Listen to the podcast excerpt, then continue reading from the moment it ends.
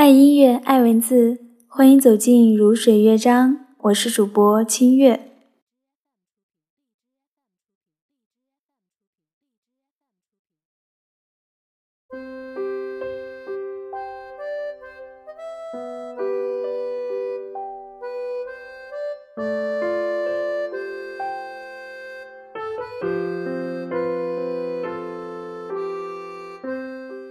前两天想起来看董卿的一档节目《朗读者》，其中张小娴、张小娴和张艾嘉的那一期，嗯，当时张小娴在节目里读了一篇她写的一篇关于爱情的文章，名字叫《爱情的餐桌》，读着读着她就哭了起来。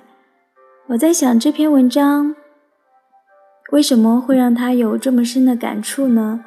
刚刚好，我也有这本书，名字叫《谢谢你离开我》。然后今天的节目，清月就为大家带来这篇文章《爱情的餐桌》。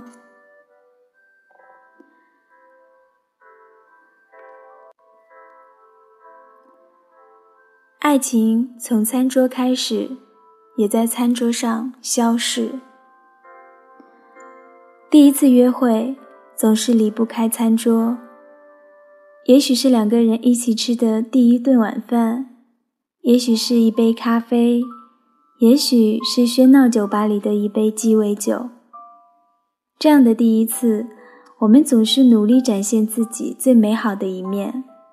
从此以后，我们在餐桌上共度无数时光。当然。并不是每一次都快乐，有时我们会吵嘴，然后鼓着气，一句话也不说。我记得我在餐桌边流过不少眼泪，但是明天的明天，我们还是会一起吃饭，忘了流过的眼泪，忘了上一次为什么吵架，直到有一天，我们不再相爱了。一起吃的最后一顿饭，变成了最后的晚餐。要是我们无可避免要吃到最后的晚餐，喝最后一瓶酒，我们会吃什么？又会在什么地方吃呢？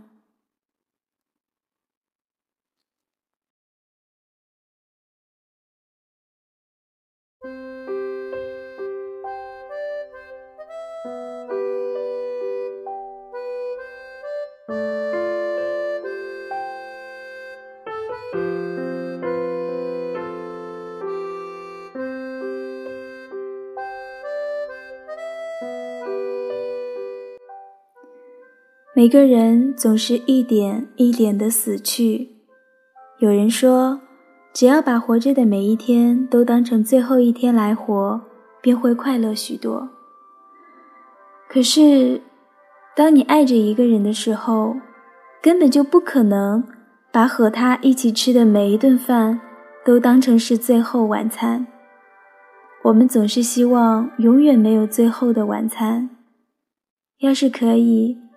我要一直跟你吃到永远，看着我们彼此在餐桌上渐渐凋零，眼睛老了，看不到账单上的小字，胃口小了，只能吃那么一点点，牙齿终于也掉光光了。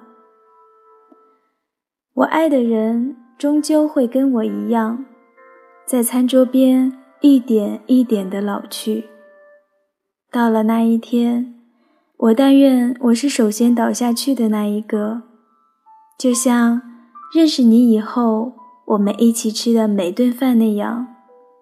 我喝不完的酒，这一天你也替我干了吧。